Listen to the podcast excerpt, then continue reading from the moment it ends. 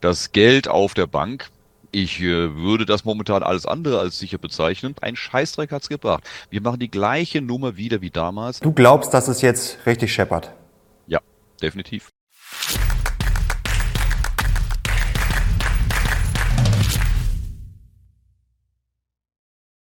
Servus Leute und herzlich willkommen in einem brandneuen Video auf meinem Kanal. Mein Name ist Mario Lochner und ich bin heute zurück mit einem spektakulären Gast. Eigentlich muss ich ihn gar nicht vorstellen. Er wurde bekannt als Mr. Dax, ist mehrfacher Bestsellerautor und hat mehrere Fonds. Herzlich willkommen, Dirk Müller.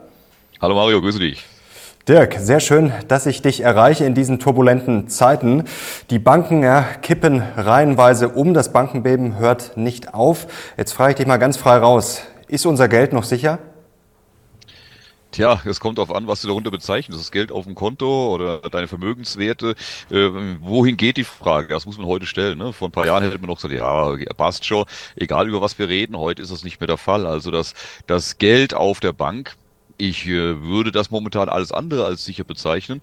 Äh, und ich glaube, dass, da muss man nicht unken, sondern man sieht ja, was derzeit im Bankensystem los ist. Äh, die Vermögenswerte, da gilt Ähnliches. Äh, kommt drauf an, über was wir da gerade reden. Und das Geld äh, unterm Kopfkissen, naja, das ist einerseits deshalb nicht sicher, weil es geklaut werden kann, vor allem aber auch wegen der Inflation. Also kurzum, es sind für die Leute, die Geld haben und äh, gerne erhalten wollen, auch ihre Kaufkraft erhalten wollen, verdammt schwierige Zeiten.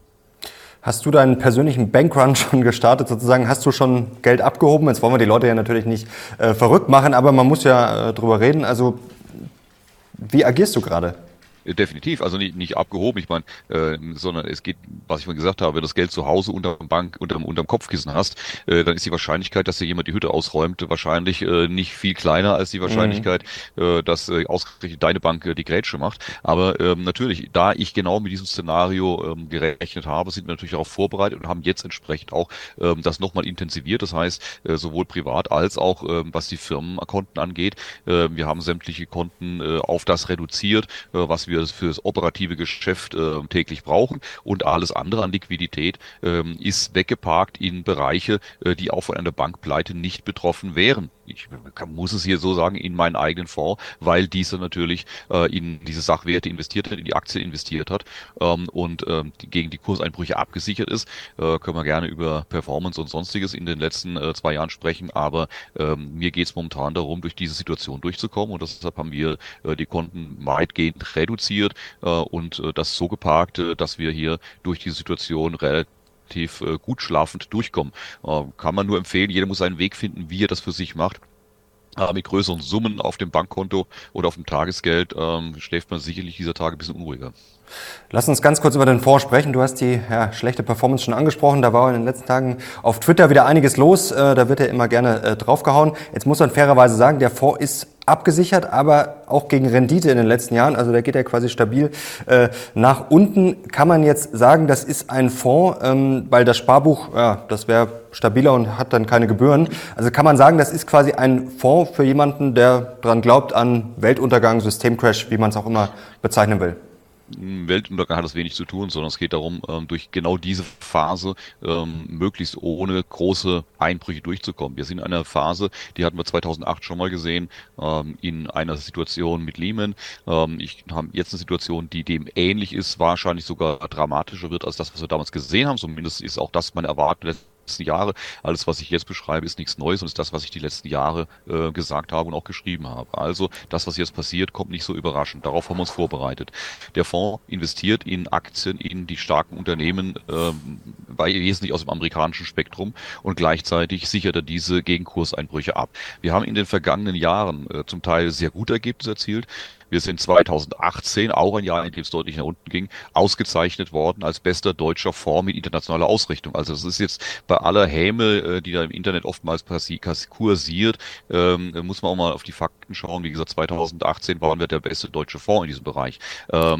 Ähm, 2020, den Crash Anfang 2020, haben wir äh, nicht nur ohne Schaden überstanden, sondern wir konnten sogar leicht zulegen. Was wir dann, äh, wo wir unsere Probleme hatten, war in dem extremen Anstieg 2020, 21 diesen extremen Anstieg äh, hatten wir verschlafen. Was heißt verschlafen?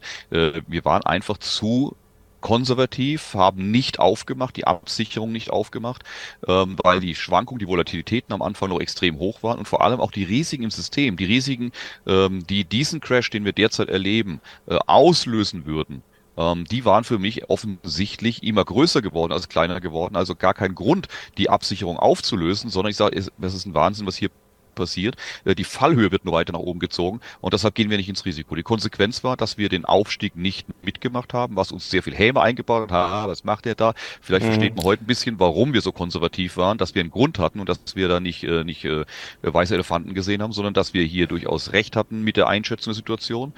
Warum der Fonds leicht abgebröselt ist. Nochmal, wir reden hier nicht von der Katastrophe von 50 Prozent Minus oder äh, Tech-Fonds, die 60, 70 Prozent verloren haben oder sonst was, sondern wir haben hier wenige Prozent verloren verloren, ähm, weil die Absicherung nicht so einfach 100% darstellbar ist, ähm, wenn man das, äh, wenn man das machen möchte. Und äh, das äh, hat uns immer wieder mal in kleine Schwierigkeiten gebracht, die Absicherung sauber durchzuziehen, so dass wir gar keine Verluste hatten. So mussten wir langsam ein bisschen was abgeben durch die Absicherung. Ähm, und das sind eigentlich auch absolut zu rechnen. Darf ich da ganz kurz äh, reingrätschen? Also Fonds, natürlich, also das will ich ja gar nicht abschreiben, vor hin oder her, aber jetzt muss man trotzdem fairerweise sagen, wenn man es jetzt mal mit dem Markt vergleicht über die letzten Jahre, dann ist die Performance natürlich, ja, Absolut. sagen wir, äh, schlecht. Jetzt ist die Frage, lass uns in die äh, Zukunft schauen. Jeder investiert ja in Fonds freiwillig, also jeder kann das für sich raussuchen, was er für richtig hält und sollte sich da vorher auch gut informieren, was man äh, kauft, was man damit erreichen will. Ähm, Jetzt ist die Frage, was passiert jetzt? Ähm, du hast es gerade gesagt, im Corona-Crash habt ihr da, oder danach besser gesagt, habt ihr nicht aufgemacht. Jetzt ist die Frage, jetzt bist du wieder stark abgesichert. Ähm, spürst du da einen Druck? Also muss der Crash jetzt dann nicht langsam kommen, wenn er jetzt wieder ausfallen sollte? Ähm, glaubst du dann nicht, dann sagen die Leute, Mensch, jetzt hat der Müller, jetzt, der wartet noch zehn Jahre drauf und äh, das wird einfach nichts. Nein, nein, äh, das, was im Moment passiert, ist genau das, auf was ich gewartet habe und was ich auch beschrieben mhm. habe. Äh, ich denke an das Buch 2018, äh, Machtbeben. Ich habe gesagt, wir stehen vor der größten Weltwirtschaftskrise aller Zeiten und steigende amerikanische Zinsen werden das auslösen. Wir haben seit mhm. 2009, sehen wir faktisch nur sinkende Zinsen und bis dahin, auch 2018, 19, war sich die Gemeinschaft einig, es wird nie wieder steigende Zinsen geben. Die, Amerikaner, die Notenbanken werden die Zinsen ewig niedrig lassen, da kann nie was passieren. Und ich habe gesagt, das ist Bullshit. Sie werden an irgendeinem Punkt, werden sie die Zinsen massiv mhm. anziehen und das wird zur Katastrophe führen. Genau das erleben wir gerade. Das heißt, was jetzt passiert, ist das, für was ich den Fonds gegründet habe und auf was wir gewartet haben und gesagt, das wird kommen. Wir erleben jetzt eine massive Bereinigung und äh, was auf die Bankenwelt zukommt in den nächsten Monaten, äh, das hat gerade erst angefangen. Da können wir vielleicht später noch drüber sprechen. Ähm, deswegen, das, was, das hat es angefangen. Mhm. Und was den Fonds selbst angeht, ähm, wir haben jetzt, das konnten wir aber jetzt erst auch machen. Das konnte ich in den vergangenen Jahren nicht machen, weil es kann ich nur in diesem Szenario machen, das wir gerade beschreiben. Haben wir die Absicherung anders äh, konzeptioniert. Die können wir nur über eine kurzfristige Zeit so machen. Der Fonds passt sich jetzt automatisch an die Märkte an, völlig opportunistisch. Ich muss jetzt gar nicht entscheiden, ob ich jetzt glaube, ob es hoch oder runter geht, sondern die Absicherung passt sich ganz automatisch an steigende oder fallende Märkte an. Je höher es geht, umso weniger stark sind wir abgesichert, vollkommen egal, was meine Meinung ist oder nicht. Mhm. Und je tiefer es geht, umso stärker wirkt die Absicherung, umso höher ist die Absicherung. Äh, und äh, das geht innerhalb von Tagen relativ äh, zügig auch auf beziehungsweise zu. Und diesen Automatismus, der ähm, da spielt es gar keine Rolle, ob ich jetzt glaube, äh, was jetzt in den nächsten Wochen passiert, sondern das passt sich automatisch an die Märkte an und äh, das macht es dann auch relativ einfach, nimmt auch den eigenen Bias raus, äh, eine Fehleinschätzung zu machen. Aber jetzt kommen wir mal zur Krise und du hast gerade schon angedeutet mit den Banken, das geht jetzt erst richtig los. Also du glaubst, dass es jetzt richtig scheppert? Definitiv. Das ist meine Einschätzung. Ähm, wir haben, was wir jetzt gesehen haben, wir haben die Silicon Valley Bank gesehen, wir haben die Signature Bank gesehen, wir sehen äh, die Credit Suisse und ähm, das äh, jedes Mal heißt, naja, das sind aber Einzelaktien. Äh, das ist ja, das sind ja Spezialrisiken nur bei dieser Bank. Das kann man ja nicht verallgemeinern. Das ist völliger Bullshit. Äh, das gemeinsame Risiko ist, äh, dass sie alle im gleichen Boot sitzen, dass sie alle im Bankensystem aktiv sind. Und dieses Bankensystem, dieses Finanzsystem, dieses Wirtschaftssystem ist dermaßen fragil, ist dermaßen angezählt, dass ein Riesenkoloss äh, auf Töne tönernen Füßen, der sehr am Wanken ist. Und äh, natürlich, die Schwächsten trifft es zuerst. Das ist vollkommen klar. Da spielt es gar keine Rolle. Ich will mal ein anderes Bild nehmen. Wenn du eine Herde Gazellen hast und die Löwen sind hinter denen her, dann fallen die Ersten zuerst den Löwen zum Opfer. Und da spielt es gar keine Rolle, ob der eine fußlahm war und der andere äh, war blind oder taub. Ähm, äh, ja, ja, der ist ja nur gefressen worden, weil er blind war. Der ist ja nur gefressen worden, äh, weil er fußlahm war. Nein, sie sind gefressen worden, weil die Löwen hinter ihnen her ist, weil Action ist. Und genau das Gleiche haben wir jetzt. Äh, die eine Bank fällt, weil es den Riesenexport Exposure hat äh, im Silicon Valley und weil da plötzlich äh, Probleme auftreten bei den Startup-Unternehmen. Die andere Bank, Signature, kippt, weil sie eine riesen Exposure hat bei den Büroimmobilien. Und das ist unser großes Problem, über das wir gleich reden sollten. Mhm. Das ist die nächste große Bombe, der äh, Big Short 3.0, wie Zero Hedge so schön sagt. Ähm, und äh, wir haben auf der anderen Seite die, die äh, Credit Suisse, die schon seit Jahren in Schwierigkeiten ist, die immer wieder diskutiert wird. Und bei der Credit Suisse dürfen noch eins sagen. Wenn ich dann immer höre von unseren, von unseren ähm, ja, Politikern und, und, und Notenbanken, ja, es kann überhaupt nicht mehr passieren wie damals unter Lehman, weil wir haben ja so strenge Regulierung, wir haben ja die, die, wir haben ja die Anforderungen so hochgenommen, die Kapitalanforderungen, die Überwachung so hochgezogen und vor allem die Systemregelungen relevanten Banken, ähm, die sind total unter der Überwachung, da kann gar nichts mehr passieren. Nochmal, Credit Suisse gehört zu den 30 systemrelevanten Banken dieser Welt und die sind gerade pleite gegangen. Also, wo sind denn eure Kapitalmaßnahmen? Wo sind denn eure Überwachung? Was hat's denn gebracht? Ein Scheißdreck hat's gebracht. Wir machen die gleiche Nummer wieder wie damals. Die Credit Suisse ist ganz vorne wieder mit dabei gewesen bei den gleichen Verbriefungen wie damals. Nur damals mhm. ging es um Schrottimmobilien. Diesmal geht es um Leverage Buyout Loans, also ähm, kreditgehebelte Übernahmen von Unternehmen wo es um Hunderte von Milliarden geht äh, und äh, die jetzt was, gerade was steckt da genau dahinter? Das ist ja was, was dir auch große Sorge macht mit diesen Leverage Buyouts. Äh, es sind zwei Sachen, die mir jetzt, Sorgen machen mhm. im Banksystem. Also von denen ich weiß. Weil, äh, das mhm. Ding ist so komplex, da weißt du nie, wo eine Bombe hochgeht, auf äh, in der Ecke, in die du gar nicht reingeschaut hast. Aber die zwei Dinge, die mir akut ähm, bekannt sind, wo ich sage, okay, da brennt die Lunte, aber lichterloh. Das eine sind die Leverage Buyout Loans. Was heißt das? Einfach ausgedrückt, ein Unternehmen möchte ein anderes Unternehmen kaufen, übernehmen. Mhm. Ähm, passiert ja nicht so selten. Und da sagen die, das Klasse möchte man ja kaufen, äh, wir haben aber nicht genug Geld. Das Ding kostet 100 Millionen, wir haben nur 15 Millionen. Also gehen die zu einer Bank, äh, beispielsweise eine Credit Suisse oder irgendeine andere Bank, große, kleine, selbst die Sparkassen spielen damit und sagen, wir bräuchten von euch 85 Millionen für eine Übernahme. Und da sagt die Bank, ui, das ist aber viel, ihr habt hier nur 15 Millionen Eigenkapital. Aber wisst ihr was? Äh, da lässt sich ja gut Geld mit verdienen. Das machen wir. Ihr kriegt den Kredit von uns. Und ähm, Jetzt läuft es so ab, ähm, wenn dieses Unternehmen in Verhand Übernahmeverhandlungen geht, dauert es jetzt ziemlich lange. Und dann brauchen mhm. die von der Bank schon die Zusage, das Geld zu kriegen. Die Bank macht also die Zusage über 85 Millionen auf viele Monate, auf fast ein Jahr im Voraus manchmal, mit einem fest zugesagten Zinssatz. Und dann geht das Unternehmen in die Verhandlungen. Irgendwann sind die sich einig, machen die Unterschrift und die 85 Millionen fließen. Aber zu dem damals vereinbarten Zinssatz. So, jetzt sind die Zinsen seit äh, Anfang 2022 massiv angezogen. Und viele Banken stehen jetzt noch in Verpflichtungen, äh, solche Zusagen gemacht zu haben von Anfang 2022 und haben jetzt ganz andere Zinssätze. Was die Banken natürlich auch gemacht haben, sie wollen ja auf diesem Risiko von 85 Millionen für so eine schimmlige Übernahme, die kann ja auch schiefgehen, da kann das kann, kann ja auch weg sein, das Geld. Da wollen die nicht sitzen bleiben. Also haben sie genau den gleichen Schrott gemacht wie 2000 oder bis 2008 mit den Immobilien damals. Man hat ganz viele solche Unternehmenskredite, solche Übernahmekredite gebündelt. Jeder einzelne ist hochrisikobehaftet. Schrott. Das bündelt mhm. man zu einem Paket zusammen, verkauft dieses Paket dann an irgendeinen blöden, sorry, an irgendeinen Investor äh, und sagt dann, jetzt ist es aber sicher, weil es sind ja ganz viele Schrottkredite äh, drin, und weil es ganz viele sind, ist ja nicht wahrscheinlich, dass sie alle ausfallen. Jetzt ist also das Gesamtpaket ist jetzt total sicher, habt ihr kein Risiko. Und ähm, das hat man gemacht. Und die Anleger haben das, die Investoren haben das im großen Stil gemacht, weil sie sonst nirgends Zinsen bekommen haben. Da haben sie wenigstens ein bisschen Zinsen gekriegt, aber stand in keinem Verhältnis zum Risiko. So, was passierte jetzt? Nachdem die Zinsen so angestiegen sind, sitzen die Banken auf Bergen von solchen Kreditzusagen, die inzwischen fällig mhm. wurden, die sie nicht verkauft kriegen.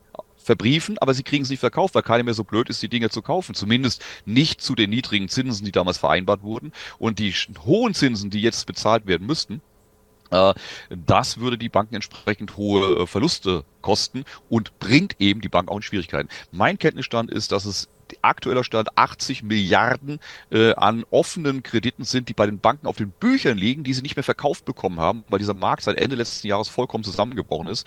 Und äh, mit jedem Viertelprozent äh, Zinsanstieg, kommen die Banken in größere Schwierigkeiten diesbezüglich. Also diese Leverage Buyout Loans sind ein Riesenproblem, zumal immer mehr dieser Übernahmen jetzt auch notleidend werden, weil Firmen pleite gehen, weil es die Wirtschaft schlecht läuft und dann eben diese Kredite, die man damit auch finanziert hat, oder äh, die, ja, die, die Übernahmen, die man damit finanziert hat, jetzt eben auch ähm, platzen.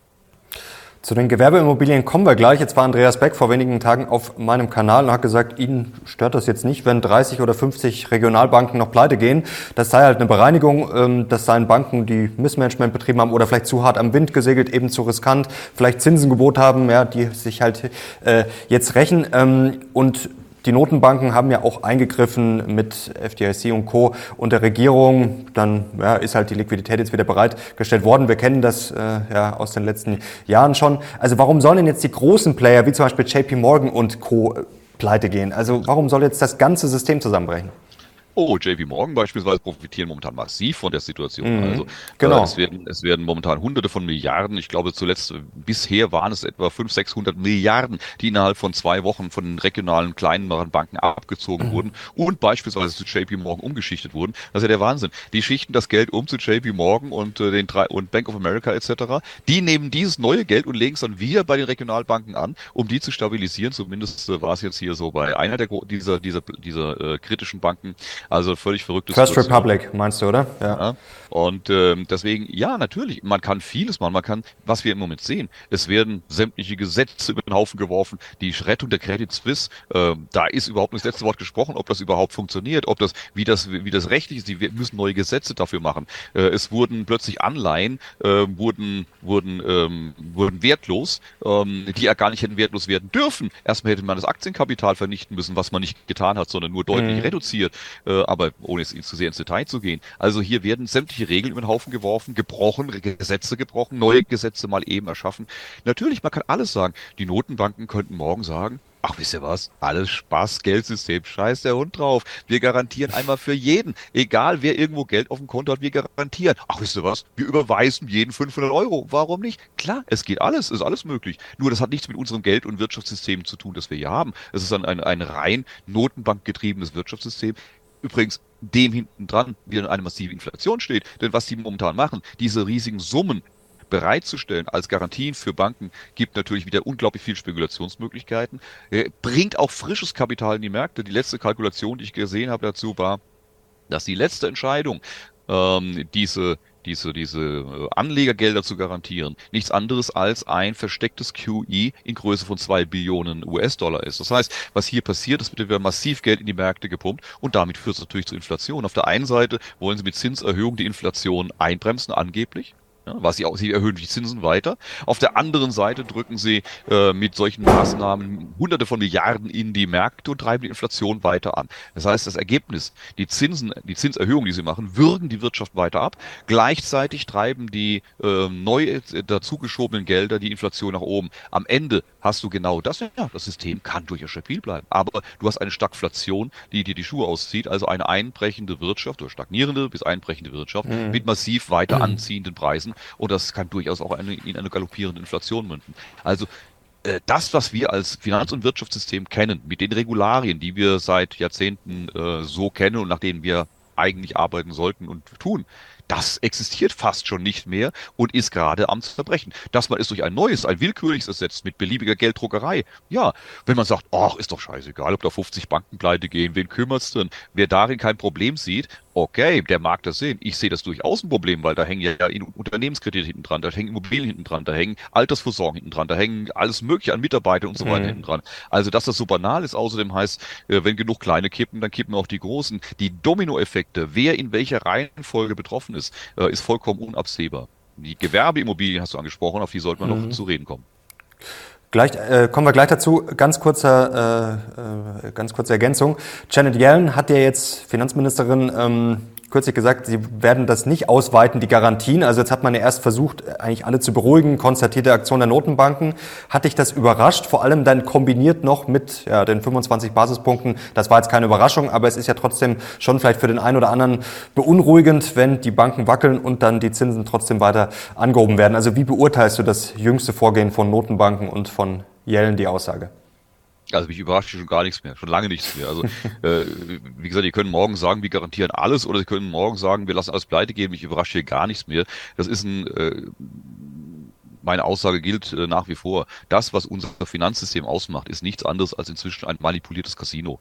Ja, äh, du versuchst da irgendwie mitzuschwimmen, aber die Regeln, die noch auf, äh, die noch gelten, wenn du das Casino betrittst, sind nicht die Regeln, die gelten, wenn du am Tisch sitzt. Und der Croupier, wann immer es ihm nicht passt, wo die Kugel hinfällt, nimmt sie einfach raus und setzt sie woanders hin. Das ist das, was wir momentan haben. Deshalb, du kannst überhaupt nicht mehr kalkulieren, was die Notenbanken als nächstes tun, was die Regierung als nächstes tun wird. Äh, es ist ähm, Willkür und Belieben. Auch Gesetze spielen dabei keine Rolle mehr. Deswegen, ähm, mich überrascht nichts mehr.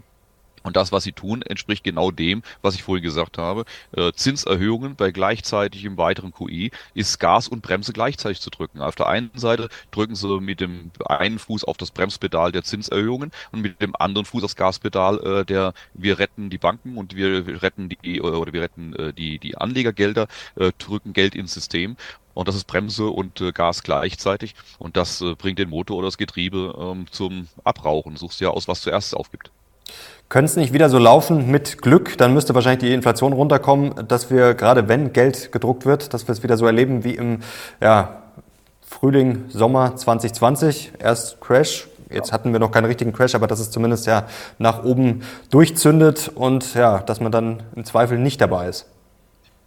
Wenn du, wenn du, ähm, nimm noch mal ein Buch zur Hand von Machtbeben 2018, äh, was ich da geschrieben habe. Ich habe da den Geysir-Effekt beschrieben. Das ist meine Erwartung mhm. damals gewesen für diese jetzige Situation. Ich habe gesagt, erst gibt es einen Deflationsschock, das kommt zu massiven Kursrückgängen und äh, zu Bankenpleiten und zu schwi großen Schwierigkeiten im, Finanz im Finanzwesen, auch möglicherweise wieder mit einfrierenden äh, Kreditlinien etc., ähnlich wie wir es 2008 haben.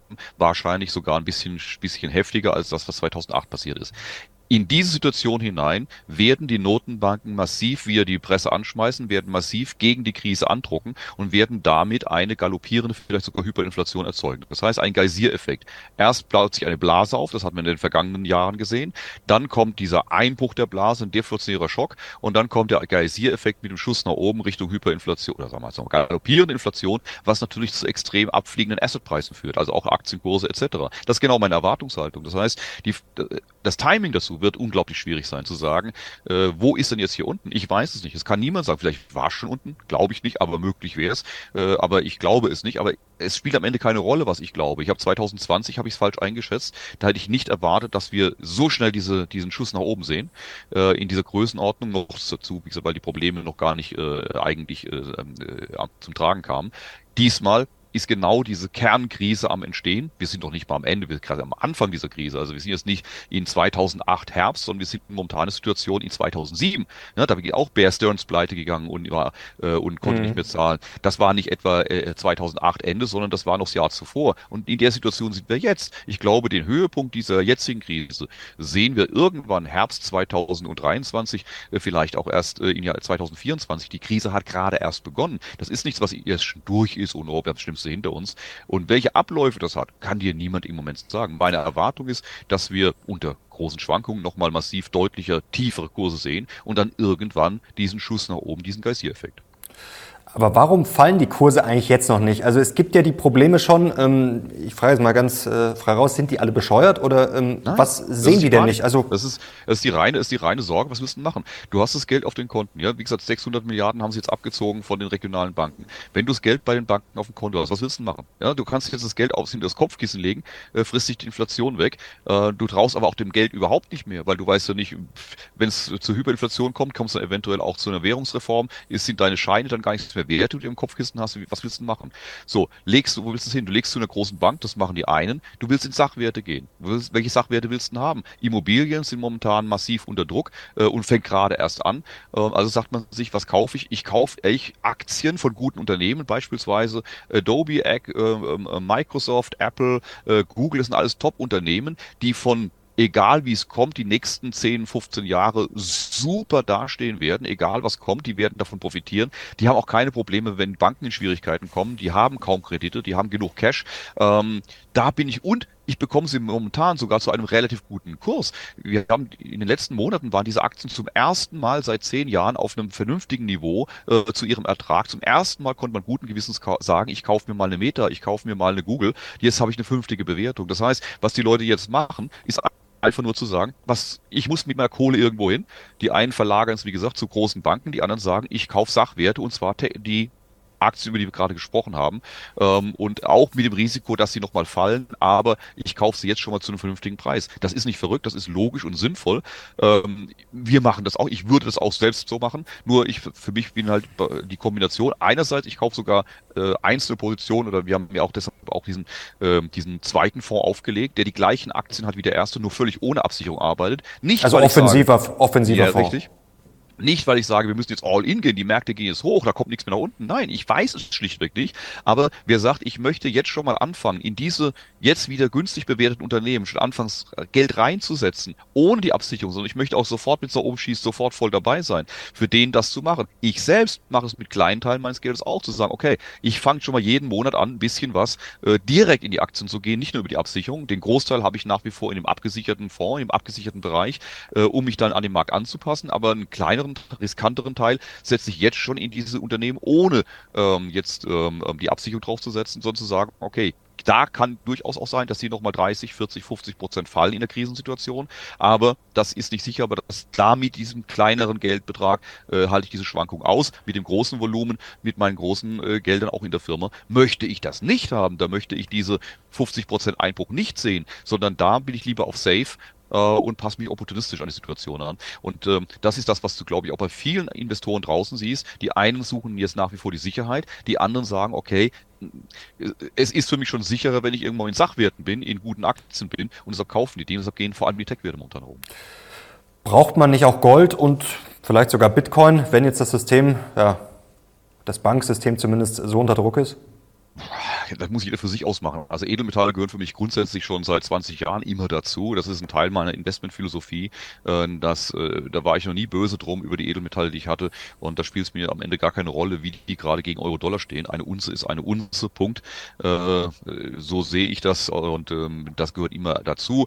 All in in Edelmetalle zu gehen, auch schwierig. Denken wir an 2008. Hast du eine Kreditklemme, mhm. wie wir es 2008 hatten, was auch hier durchaus im Moment wieder zu erwarten ist. Wir sehen, dass die extremen Spannungen im Interbankenmarkt, gerade in den letzten Tagen, wo die Banken sich anfangen, untereinander äh, immer schwieriger Geld zu leihen. Wir sehen das an verschiedenen Swap-Geschäften, ähm, die plötzlich extrem teuer werden. Das heißt, die Banken fangen an, untereinander sich nicht mehr über den Weg zu trauen, weil keiner weiß, oh, wenn ich dir am Freitag Geld leihe, macht der am Montag nochmal auf. Da kann ich mir bei wie viel nicht mehr so sicher sein. Also überlegen die sich zweimal, zu welchen Zinssätzen sie sich untereinander untereinander Geld leihen. Und es kann passieren, wie 2008, dass der Moment kommt, an dem sich überhaupt kein Geld mehr untereinander leihen. Du hast eine Kreditklemme und dann braucht jeder nur eins. Cash der muss über Nacht irgendwie seine Finanzierung bezahlen, seine Gehälter überweisen, seine Mieten bezahlen. Mhm. Und wer Cash braucht, also ich rede jetzt vor allem von, von Unternehmen, von Firmen, von Investoren, wer Cash braucht, äh, der macht irgendwas flüssig, was er schnell zu Geld machen kann und der verkauft alles, was er gerade irgendwo an der Börse verkaufen kann, ob das Aktien sind, ob das Edelmetalle sind, äh, egal was, Anleihen. Und das war 2008 im Herbst der Fall. Da kam alles gleichzeitig unter Druck, eben weil dringend Cash gebraucht wurde. Und diese Situation würde eben auch Edelmetalle unter Druck bringen. Ist eine kurzfristige, ist eine von wenigen Wochen oder Monaten vielleicht, aber ähm, es gibt jetzt nicht das Investment, wo man sagt, damit bist du auf jeden Fall safe, sondern jeder mhm. muss für sich abwägen, was passt denn für ihn. Bei den Kryptos, ich sag dir, da bin ich nun zu wenig Fachmann dafür. Ich habe meine Meinung zu den Kryptos, ich bin, stehe dem nach wie vor skeptisch gegenüber. Wir sehen auch gerade in den letzten Jahren, dass Bitcoin mehr oder weniger ein Risikoasset war, das eins zu eins mit dem Nasdaq mitgelaufen ist. Ähm, also Risiko on hat man Bitcoin gekauft, Risiko off hat man Bitcoin verkauft. Also das ist jetzt nach wie vor noch kein äh, Investment, ähm, wo das völlig separat läuft, wo man sagt, hier, man investiert in Bitcoin. Es ist, oder wo man große äh, Einkäufe mit tätigt, was wirtschaftlich großen Einfluss hat. Das ist ein reines Zockerinstrument nach wie vor nichts Illegales, nichts Schlimmes kann man machen und, und wer, kann man viel Geld mit verdienen und verlieren. Das ist aber ein Investment wie das andere auch und äh, sehr viel mehr mit Spekulation, mit Risiko behaftet, da dem überhaupt nichts zugrunde liegt und äh, niemand kann sagen, ob der Bitcoin Egal wie die Krise läuft, kann sein, dass kann ich hier Argumente bringen, warum der Bitcoin sich verdoppelt und äh, warum er sich halbiert. Äh, keiner weiß es, das ist ein Glücksspiel. Lass uns noch abschließend zu den Gewerbeimmobilien kommen, warum du da jetzt auch ein großes Risiko siehst. Absolut. Äh, die Gewerbeimmobilien gerade, äh, äh, die Office-Immobilien, es war in den letzten Jahren gab es immer mal Druck auf die Malls, klar, weil die Leute immer mehr online gekauft haben. Mhm. Erst recht natürlich während der Covid-Krise. Aber was jetzt das große Problem ist, sind die Gewerbeimmobilien, also die Büroimmobilien äh, in den USA vor allem dort, aber auch international, aber gerade USA ist ja der Hauptmarkt. So, was ist passiert oder was passiert da? Ähm, die Leute gehen immer weniger ins Büro, du hast die Homeoffice-Geschichten. Ähm, gleichzeitig hast du eine Wirtschaft, die einbricht. Die Leute, also immer mehr Firmen schmeißen ihre Mitarbeiter raus, Zehntausende, die brauchen auch keine Büroräume mehr. Ähm, die, die übrig sind, gehen mehr ins Homeoffice. Das heißt, die Nachfrage nach Büroimmobilien wird immer geringer. Gleichzeitig haben wir einen unglaublich großen Bestand. Die Dinger stehen leer, lassen sich nicht mehr, lassen sich nicht mehr vermieten. Ist jetzt bei niedrigen Zinssätzen nicht so dramatisch, da kommst du noch hin. Aber wenn du plötzlich Zinssätze hast wie aktuell, äh, dann frisst dich das weg. Gerade wenn du Anschlussfinanzierung hast, du hast keine Mieteinnahmen, hast Leerstände, ähm, dann haust dir deine Finanzierung für die Immobilie um die Ohren. Und genau mhm. das passiert im momentan in ganz, ganz großem Stil. Wir sehen das, was man, die Wetten, die man 2008 hatte, äh, gegen die Schrottimmobilien, äh, gegen diese Strukturen, ähm, sehen wir jetzt in ganz, ganz großem Stil. Massive Wetten laufen gegen die ähm, Kreditwelt der Büroimmobilien, um so auszudrücken, weil diese Kredite wurden ja auch verbrieft. Für diese Kredite gibt's Investoren, ähm, da gibt's ähm, Produkte drauf und äh, da sehen wir, dass die momentan, also gerade auch in den letzten Tagen, massivst unter Druck kommen. Äh, das ist die große Wette der weltweiten Hedgefonds momentan gegen diese Büroimmobilien und klar, wo liegen denn dann die Risiken? Die liegen einerseits bei den Banken, die diese Kredite vergeben haben, die liegen bei den Investoren, auch Pensionskassen und sonst was, die diese Kredite im Bestand haben, die jetzt platzen, weil die, die die Kredite aufgenommen haben, um eine Büroimmobilie zu erwerben, die nicht mehr finanzieren können, gehen pleite und geben den Schlüssel zurück, den Schlüssel von einer jetzt ja immer wertloseren Immobilie. Und äh, das ist eine Kettenreaktion, weil natürlich dann die, denen es noch besser geht, auch mit den Preisen runter müssen, weil ja so viel Schrott billig auf dem Markt ist. Also eine Kettenreaktion. Problem bei Immobilien ist, der Immobilienmarkt ist ein extrem schwerer Tanker. Der bewegt sich ganz langsam. Mhm. Aber wenn er sich mal bewegt, dann hält ihn auch keiner mehr auf und dann rollt der. Du siehst den einen Kilometer vorher schon auf die Hafenmauer zulaufen und egal was du machst, du wirst ihn nicht mehr zum Anhalten bringen, weil einfach die Masse zieht. Und genau das Gleiche sehen wir bei den Immobilien. Äh, dieser Markt ist momentan dermaßen unter Druck, wird viele mit den Abgrund reißen und niemand kann dir wirklich sagen, welche Dominosteine da wie miteinander verkettet sind. Aber wir wissen, dass hier gerade die Bombe nicht mehr die Lunte brennt. Die explodiert bereits, nur wir wissen nicht, wen es alles mitreißt. Und das wird sicherlich in den nächsten sechs Monaten werden wir da viele, viele Geschichten zu hören. Da werden die Schlagzeilen, die selbst die Apothekenumschau wird dann wieder über diese Büroimmobilien berichten. Äh, und äh, spätestens erst dann weißt du, okay, wir haben es hinter uns. Aber im Moment wir reden drüber, die wenigsten kennen das Thema bisher, daher weißt du, das ist noch nicht groß. Und das erinnert mich damals an 2007, 6, 7. Da haben wir hinter den Kulissen, so wie wir beide jetzt, haben wir wie oft drüber diskutiert, über die Schrottimmobilien, über die Verbriefungen, über ähm, diese Geschichten, die dann hinterher geplatzt sind. Wir haben gesagt, das fliegt uns um die Ohren. Die ersten platzen im Moment gerade. Der ist geplatzt, der ist geplatzt, der hat zurückgegeben. Ähm, das wird eine Riesennummer, uns fliegt der ganze Kram um die Ohren. Aber in der Öffentlichkeit war das vollkommen kein Thema. Genau das gleiche passiert jetzt. Wir diskutieren hinter den Kulissen oder hier ein bisschen, ja, am Rande von Inside über, äh, was da gerade äh, passiert, wo die Hedgefonds wetten, was hier gerade äh, im Feuer steht. Aber in der großen Öffentlichkeit, in der großen Diskussion findet das so gut wie gar nicht statt. Dirk, dann hoffen wir, äh, dass vielleicht die Diskussion in den kommenden Monaten nicht zu sehr stattfindet, denn dann wäre wahrscheinlich einiges schief gegangen. Aber wir werden sehen. Doch, also, ich, also im Gegenteil, im Gegenteil. Ich glaube, wir sollten darauf hoffen, weil wir haben ein, ein völlig marodes System geschaffen, ein chaotisches System geschaffen, in dem äh, in dem es auch längst nicht mehr darum geht, dass für die Menschen das was Gutes ist. Das ist äh, für Investoren, für Zocker, für, für Multimilliardäre, für große Konzerne an der Wall Street, die mhm. verdienen sich damit ihr Geld. Die breite Masse der Menschen leidet unter diesem System, wie wir es momentan haben, unter diesen ganzen Wetten und Kram. Wir brauchen diese Bereinigung ich habe nichts dagegen, wenn hier vieles verrutscht und kaputt geht, wenn wir dafür hinterher wieder ein vernünftiges System haben.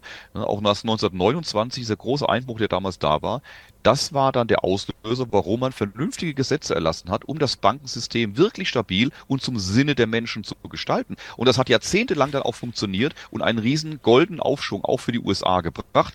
Nur mit nach Jahrzehnte später, nachdem man sich daran wieder gewöhnt hatte, wurde die Gier wieder groß, man hat die ganzen guten Gesetze über den Haufen geworfen und den ganzen Wahnsinn wieder von vorne begonnen. Wir brauchen diese Bereinigung, wir brauchen den großen Knall. Danach wird es erstmal große, großes Entsetzen geben, aber danach auch wieder Regeln, die zum Sinne der Menschen sind und nicht zum Sinne von ein paar Wall Street Banken. Dirk, herzlichen Dank für deinen Klartext. Ich danke dir. Danke euch fürs Zuschauen. Jetzt bin ich natürlich sehr gespannt auf euer Feedback. Seid ihr eher Team Beck oder Team Müller? Ja, schreibt es gerne mal in die Kommentare. Und wenn ihr Dirk wieder sehen wollt, gerne Daumen hoch und natürlich Kanal abonnieren, um nichts mehr zu verpassen. Herzlichen Dank, Dirk. Herzlichen Dank euch. Danke Wir sind jetzt raus. Bis zum nächsten Mal. Ciao.